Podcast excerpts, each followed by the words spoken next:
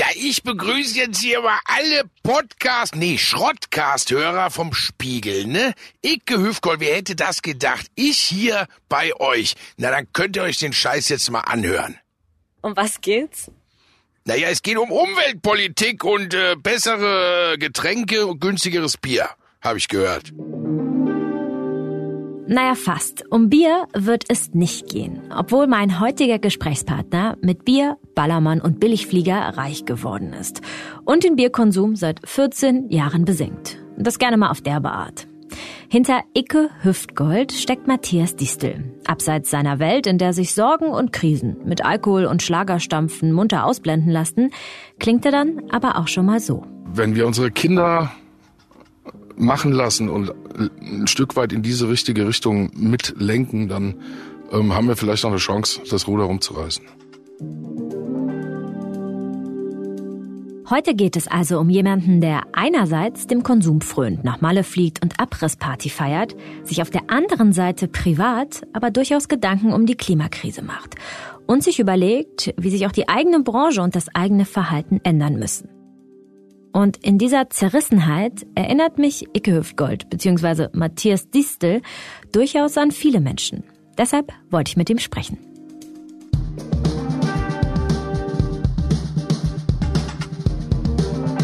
Das ist der Klimabericht, der Spiegel-Podcast zur Zukunft des Planeten. Ich bin Regina Steffens.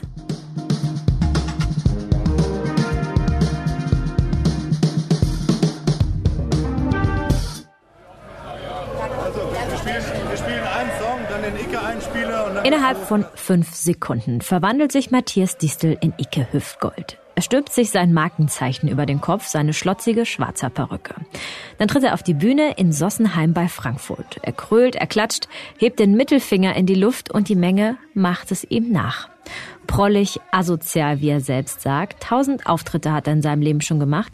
Trotzdem ist er vorher merklich nervös. Auch manchmal so sehr, dass er Bauchweh bekommt.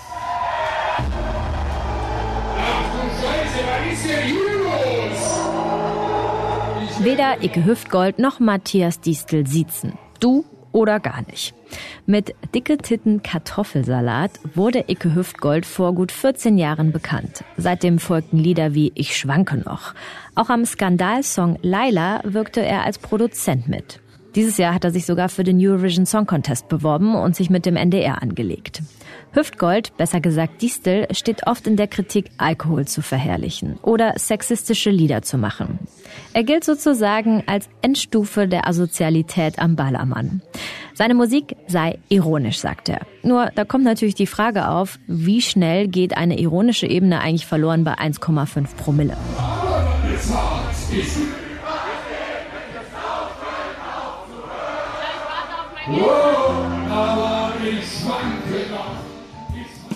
Beim Sossenheim Open Air Mitte August, da wo ich Hüftgold treffe, drängeln sich in der ersten Reihe Teenager und Abiturienten und sie strecken sich nach einem Selfie mit Hüftgold.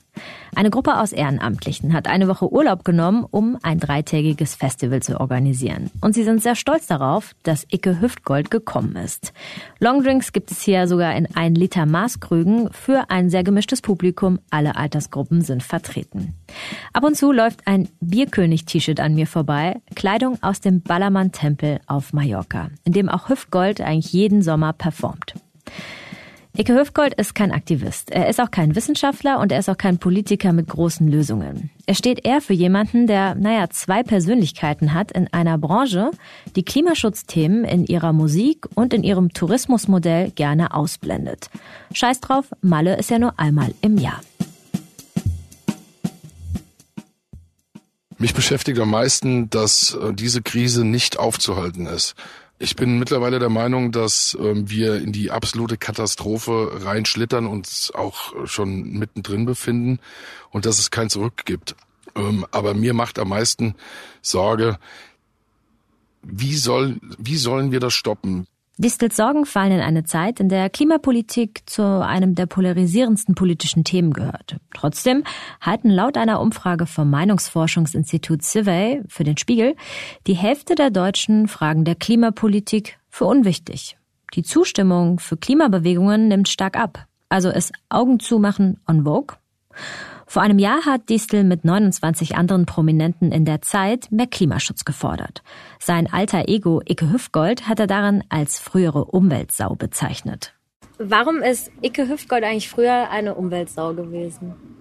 Ja, Icke Hüftgold oder Matthias ähm, ist wahrscheinlich auch heute noch ab und zu eine Umweltsau, weil wir einfach natürlich gewisse Wege auf uns nehmen. Ich muss es beruflich tun. Es gibt Wege, die sind vollkommen unnötig. Da geht es halt um Mobilität in erster Linie, da geht es um Flugverkehr, da geht es um viele Reisen. Ich habe dann in der Corona-Zeit auch wieder schätzen gelernt, dass es auch ganz anders gehen kann. Man muss sich nicht immer persönlich treffen.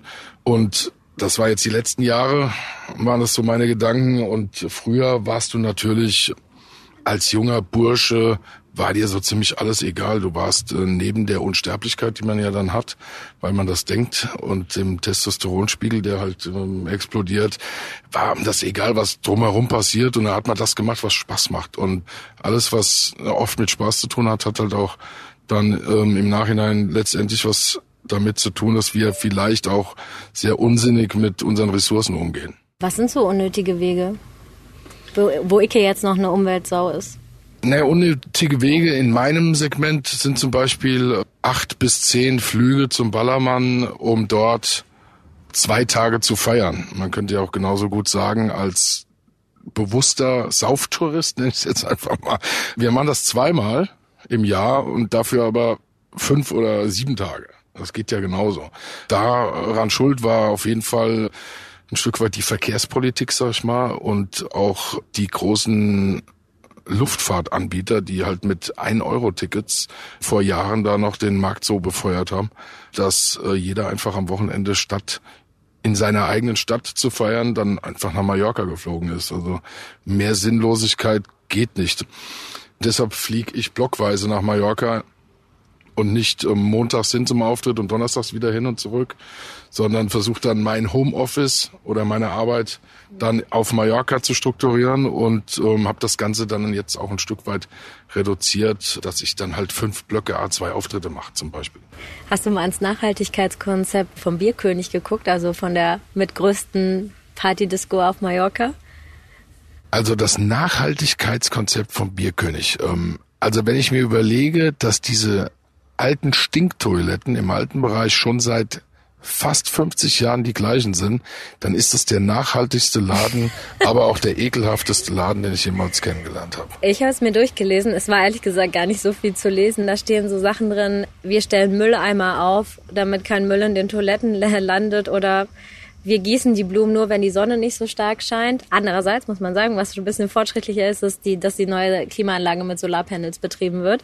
Das sind jetzt nicht die allergrößten Anstrengungen. Nein, ich kann dazu nur sagen, das ist ähm, das ganz große Beispiel ähm, Bierkönig und Megapark ähm, wie man komplett alles andere aus den Augen verlieren kann, nicht mehr über den Tellerrand schaut. Es geht nur um Gewinnmaximierung. So, und deshalb wurden auch keine Toiletten gebaut. Es wird immer nur abgeschöpft, abgeschöpft, maximiert, maximiert. Und okay, es werden Mülleimer aufgestellt. Das ist ja super. Was sagen denn deine Kinder, wenn ihr Vater immer mal wieder nach Mallorca fliegt? Gibt es da Konflikte?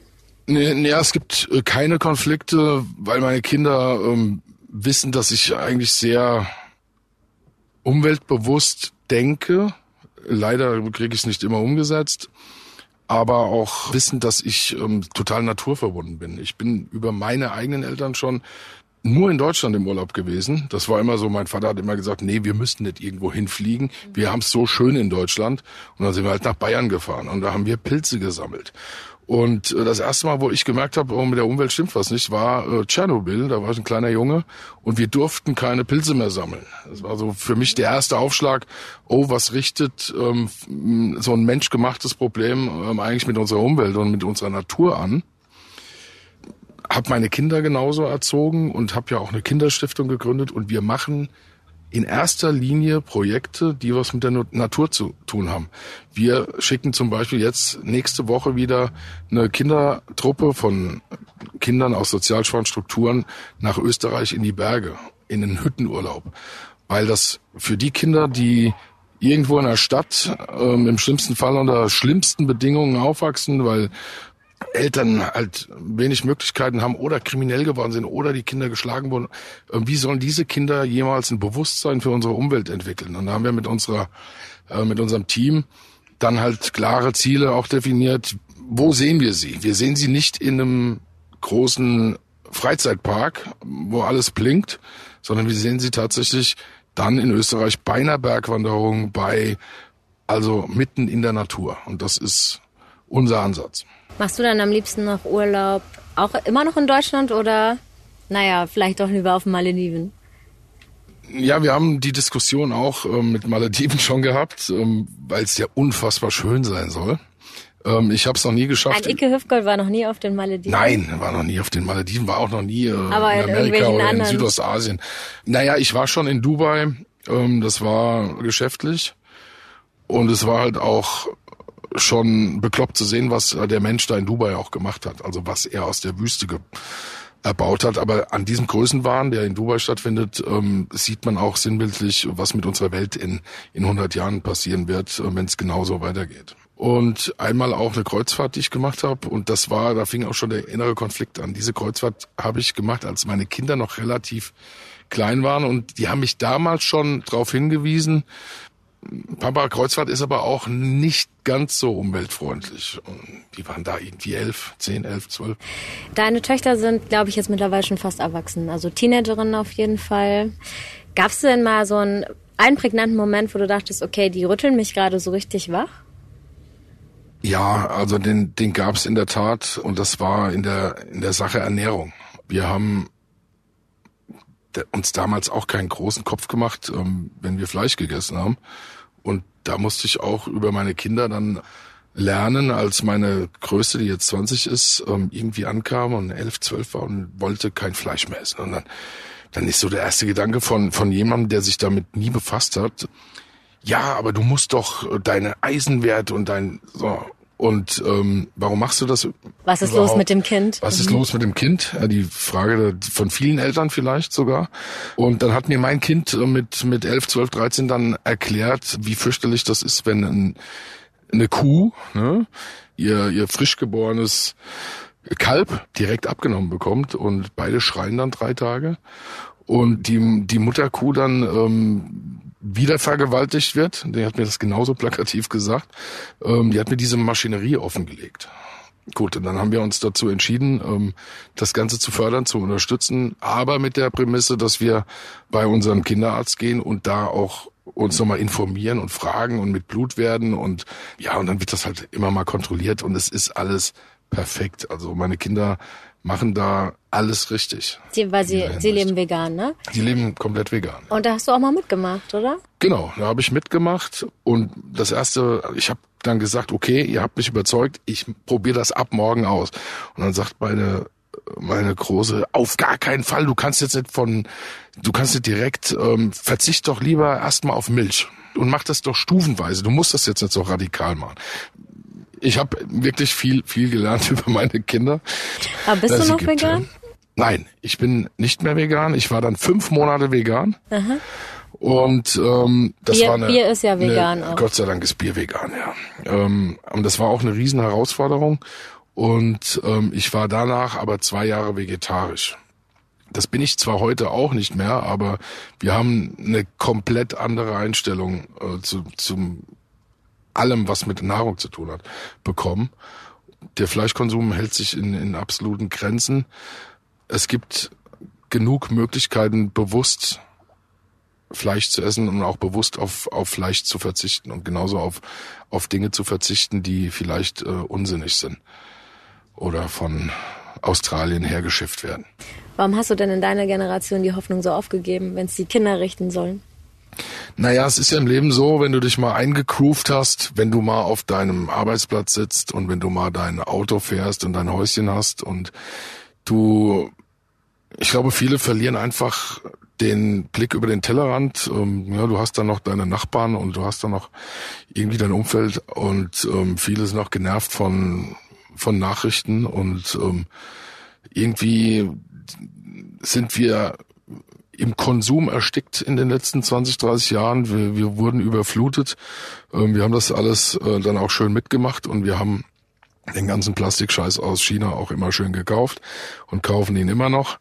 Und äh, da ist eigentlich schon äh, das Kernproblem. Es geht immer nur um uns selbst. Es geht gar nicht mehr um die, um die Gesellschaft oder um den, der irgendwie zwei Kilometer entfernt ist. Und das ist so das Bewusstsein, was, glaube ich, fehlt. Es war dann übrigens ein Sushi-Kochkurs, der Matthias Distel zum ersten Mal wieder Fisch essen ließ. Zwei Jahre lang hat er dann ab und zu mit Fisch ergänzt, stellte auch noch mal kurz ganz auf vegan zurück.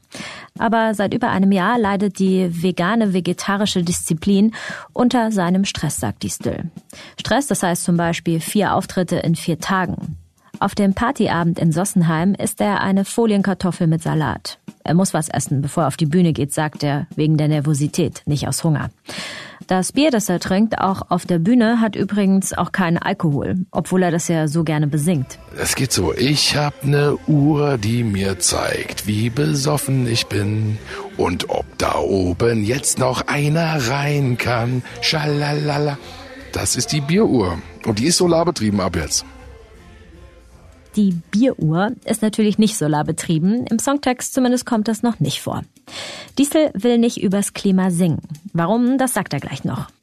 Sein Traum war ursprünglich, mal Rockmusiker zu werden. Er spielte in einer Band. Im Vergleich zu heute lief das eher erfolglos. Ein Freund schlug eine Wette vor, ob er wohl auch in der Lage sei, einen asozialen Text zu schreiben. Der Wetteinsatz ein Kasten Bier. Und so geriet Distel ins Schlagerbusiness. Bevor er dann 2009 seinen Durchbruch hatte, ließ Distel sich zum Baumkletterer ausbilden und baute einen Gartenbaubetrieb auf. Der existiert auch noch. Mittlerweile verlagert Distel sein Geschäft auf seine Agentur, mit der die nächste Generation Mallorca-Stars vermarktet. Er selbst spielt aber auch noch rund 150 Auftritte im Jahr. Von lokalen Festen wie hier in Sossenheim über Hochzeiten, ja, es gibt Leute, die sich Icke Hüftgold für ihre Hochzeit buchen, bis hin zu einem Ort natürlich, Mallorca. Die Insel, die gerade dabei ist, nachhaltige Tourismusideen zu entwickeln und sich gegen deutsche Partytouristen wehrt. Aktuell ist nämlich ein Alkoholverbot im Freien im Gespräch. Auf Mallorca hat Matthias Distel dann nicht direkt, aber irgendwann angefangen, über die Klimakrise nachzudenken. Also am Anfang ähm, habe ich diese Probleme nicht gesehen, die habe ich auch verdrängt. Da ging es um meine eigene Karriere, da ging es um meinen eigenen Egoismus und um weiterzukommen. Das habe ich am Anfang komplett ausgeblendet. Das erste Mal wurde mir das bewusst, glaube ich, in der Saison 2016. Da hat die, die Insel hat gekocht, also gekocht im Sinne von, es war sehr heiß, es war komplett überfüllt, es war ein Rekordsommer. Es gab überall Staus auf der Insel. Ich habe noch nie Staus ähm, Richtung Palma gesehen.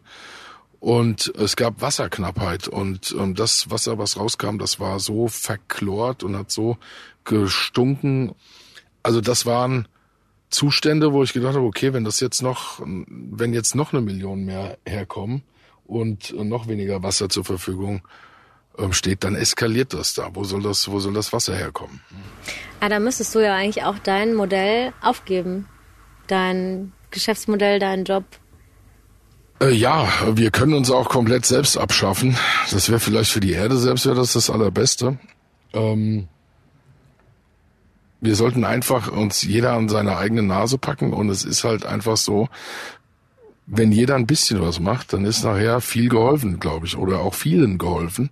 Ähm, aber momentan machen halt viele gar nichts. Und äh, viele machen ganz viel Kontraproduktives. Und da sind wir wieder beim Thema ähm, Egoismus und ähm, freie Marktwirtschaft und ähm, Gewinnmaximierung. Und das ist halt einfach das, das große Übel. Warum bist du eigentlich dafür, Billigflüge abzuschaffen, wenn das ja eigentlich genau dein Geschäft ist, dass Leute nach Mallorca, nach Bulgarien geflogen kommen, um dich zu sehen. Ja, das eine ist das Geschäft, aber das andere ist halt auch ganz klar, es ist einfach schwachsinnig. Also du hast so viele Möglichkeiten auch bei uns zu feiern, also wenn es jetzt nur ums reine Feiern geht.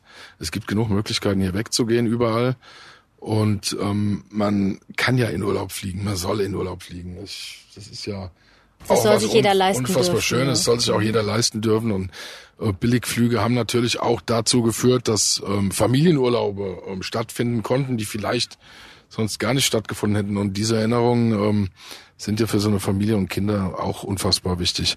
Aber wenn man so eine Dauerbilligpolitik betreibt und dann ähm, diese kurzfristigen Etappen zulässt, ja, die sind einfach vollkommen unsinnig. Ähm, ich muss nicht morgens nach Mallorca fliegen, mich zusaufen und abends wieder heimfliegen können, weil es irgendwie 20 Euro kostet. Ähm, man muss Gibt's ja. das noch? Gibt's das tatsächlich? Ja, es gibt tatsächlich ab und zu noch ähm, Angebote, wo dann irgendwie für 39 Euro oder so. Aber dann ist das halt ähm, nach Mallorca fliegen ist dann genauso teuer wie vom mit dem Zug von Limburg nach Frankfurt 60 Kilometer zu fahren. Und da sieht man schon wieder die Unsinnigkeit an einem Preis von 39 Euro. Hatte, hast du da was im Kopf? Du hast schon dieses Beispiel genannt. Fluggesellschaften, die sehr, sehr billig Flüge anbieten, die billiger sind als Zugtickets. Aber noch was, wo du so denkst, boah, das, das regt mich so richtig auf? Ja, mich äh, regt die Politik auf. Also dann wird äh, ein neues Heizungsgesetz verabschiedet, aber bis sich dann was bewegt, das ist eine Farce. So, wir könnten schon ähm, 20 Jahre unserer Zeit voraus sein, wenn wir damals die Subventionen für Solar nicht eingestellt hätten. Jetzt hängen wir in der Welt sogar hinterher. Wir waren auch Vorreiter im Thema Umwelt. Ähm, erneuerbare Energien. Also. Erneuerbare Energien, genau. Und wir sind jetzt irgendwie im Mittelfeld gelandet und ähm, wir müssen da einfach, ähm, Deutschland muss da Vorbild weiter sein und wir müssen viel mehr Geld äh, genau in diese Projekte stecken. Deine Musik dient dazu, das habe ich gelesen oder hast du auch mal gesagt, eine Volksdepression zu vermeiden. Das hatte sich auch auf Corona bezogen, so nach dieser schweren Zeit, dass die Leute einfach wieder Spaß haben, sozusagen nicht durchdrehen. Das heißt aber, deine Musik, warum es zum Beispiel noch keinen Klimahit von Icke Hüftgold gibt, dient dazu, die Augen zuzumachen vor der Klimakrise? Äh, meine Musik dient dazu, ähm, die Augen aufzumachen und Menschen zu begegnen und sich zu freuen, dass man sich in die Augen schaut und dabei strahlt und lacht und auch das ein oder andere Glas trinkt. Und meine Musik muss nicht politisch sein. Wir haben genug ähm, Leute, die meinen, sie müssten politisch sein und da kommt oft auch nur ganz viel Schwachsinn bei raus. Ähm, Siehst du dich dann in der Aufgabe mit, okay, jetzt lenken wir uns mal davon ab oder irgendwo fühlst du dich ja auch verantwortlich oder willst was tun? Genau, auf der einen Seite fühle ich mich natürlich mitverantwortlich durch mein eigenes Handeln in der Vergangenheit und wahrscheinlich auch in der Zukunft. Auf der anderen Seite möchte ich natürlich was tun und ich rede drüber. Wir machen uns Gedanken. Wir versuchen, und von wir, da rede ich meine Familie, meine Firma, mein Umfeld. Wir versuchen natürlich diesen Blick über den Tellerrand, über unseren eigenen Egoismus nicht zu verlieren. Wir es geht nicht immer nur um dein Wohl und um die Maximierung deines Vermögens und dein, also deines Wohlstandes, sondern ähm, das muss verteilt werden und das darf auch nicht zu Lasten äh, zum Beispiel von von ganzen Kontinenten gehen. Also wen trifft denn die Klimakrise am härtesten? Das ist einfach, das sind eh schon die, die am ärmsten dran sind. Und da ähm, haben wir auch seit 100 Jahren tragen wir eigentlich äh, keine oder fast gar keine Verantwortung und es wird weiter und weiter ausgebeutet. Der einzige Ansatz, den ich jetzt noch sehe für die Zukunft, der uns helfen kann, sind unsere Kinder, weil ich auch an meinen Kindern gemerkt habe, dass die die Zeichen der Zeit erkannt haben. Ich habe das in dem Alter nicht erkannt und ich bewundere zum Beispiel meine eigenen Kinder. Und ich glaube, wenn wir unsere Kinder machen lassen und ein Stück weit in diese richtige Richtung ähm, mitlenken, dann ähm, haben wir vielleicht noch eine Chance, das Ruder rumzureißen. Wer ist denn dein Publikum? Wie ist das Thema auch an deinem Publikum eigentlich verankert? Das Thema ist, ich kann es gar nicht genau sagen. Also ich bespiele wahrscheinlich so den, den kompletten Durchschnitt. Wir haben ähm, ja auch viele Studierte dabei, die vielleicht sogar Biologie studieren. Ähm, es ist wirklich alles dabei. Wir haben natürlich auch in meinem Publikum ein paar Idioten dabei, die sich überhaupt keine Gedanken machen. Oder, um das Idiot äh, vielleicht bisschen abzuschwächen, auch junge Leute, die einfach genauso waren, wie ich früher war. Was, was gerade um uns rum passiert. Und das hat halt immer was mit, auch mit Bildung zu tun. Und das ganze Übel fängt eigentlich dann schon im Kindergarten an. Und ich glaube, da sind wir schon auf einem ganz, ganz guten Weg noch nicht auf dem besten, aber dass wir, ähm, wir müssen viel mehr Unterricht oder Möglichkeiten schaffen, wo Natur zum Hauptthema wird. Ähm, und es muss wir müssen weg von der Gewinnmaximierung, wir müssen zur Naturmaximierung als oberstes Ziel auch unserer Marktwirtschaft, weil ähm, es wird dann auch irgendwann wird es auch schwierig Geld zu verdienen, wenn die wenn die Ressourcen aufgebraucht sind und von daher geht's nur mit der Natur. Aber nur weil man ähm, Mallorca Partyschlager feiert, ist man ja nicht zwangsläufig gleichzeitig auch ein, ein Umweltsünder. Du hast Thema Gerechtigkeit angesprochen und es ist, glaube ich, was, was dich bewegt, so dieses wer wird eigentlich davon getroffen oder ich glaube, du nennst dich auch manchmal Gerechtigkeitsfanatiker oder sowas, habe ich mal gehört. Wie kann dann, wie kannst du mit deiner Reichweite, du stehst vor tausenden Menschen auf der Bühne, du hast über Social Media eine Reichweite, du bist in der Presse, wie kannst du dieses Thema äh, deinem Publikum auch näher bringen, wenn du es nicht in deinen Songs machst? War das ja auf der Bühne? Nicht? Auf der Bühne habe ich einfach nur mal eine ganz andere Aufgabe. Ich bin für den Frohsinn und für den Spaß zuständig. Das ist auch eine ganz, ganz wichtige Funktion, mhm. ähm, dass Leute ihren Frust loswerden, äh, feiern und danach wieder motiviert ähm, in ihren Alltag zurückgehen und sich wieder vielleicht auf das nächste Fest freuen. Äh, von daher ist es eine ganz andere Baustelle ähm, für mich. Ja. Und trotzdem mache ich ja mit meinen Reichweiten was. Aber ich werde mich auf keinen Fall auf eine Bühne stellen, wo die Leute feiern wollen und werde eine Predigt halten. Leute, fahrt doch nicht so viel Auto und fliegt doch nicht so oft nach Mallorca. Das wäre vollkommen kontraproduktiv. Da erreiche ich im schlimmsten Fall genau das, was die Klimakleber erreichen, nämlich ähm, dann ähm, vielleicht noch den, den Frust ähm, in der Gesellschaft zu verstärken auf das Thema Klima, Klimawandel und wie geht man damit um? Icke polarisiert und triggert auf der Bühne und geht gern an Grenzen und du gehst an Grenzen. Ähm, was kann sich die Umweltbewegung, was kann die sich von dieser Einstellung abgucken? Na, die aktuelle Umweltbewegung, ähm, die sehr, sehr radikal vorgeht, in ja, meinen Augen. Icke ist ja auch radikal. Ähm, ja, die, die muss, glaube auch wieder das Bewusstsein für den Rest der oder die anderen finden. Das heißt, wenn ich immer nur nach meiner Gesinnung gehe, aber nie ähm, mich mal in in die Köpfe der anderen versetze, dann wird es auch nie einen Kompromiss geben in meinen ganzen Handlungen, weil ich dann immer nur das mache, was ich für richtig halte. Und da muss ein Dialog her und der muss ähm, schnell her und der muss vor allen Dingen sachlich geführt werden. Und ähm, wir haben ja also einige Hauruck-Politiker, die dann halt mit, äh, ja, die müssen wir verdonnern, die müssen ver verknackt werden, die müssen dies und das und jenes.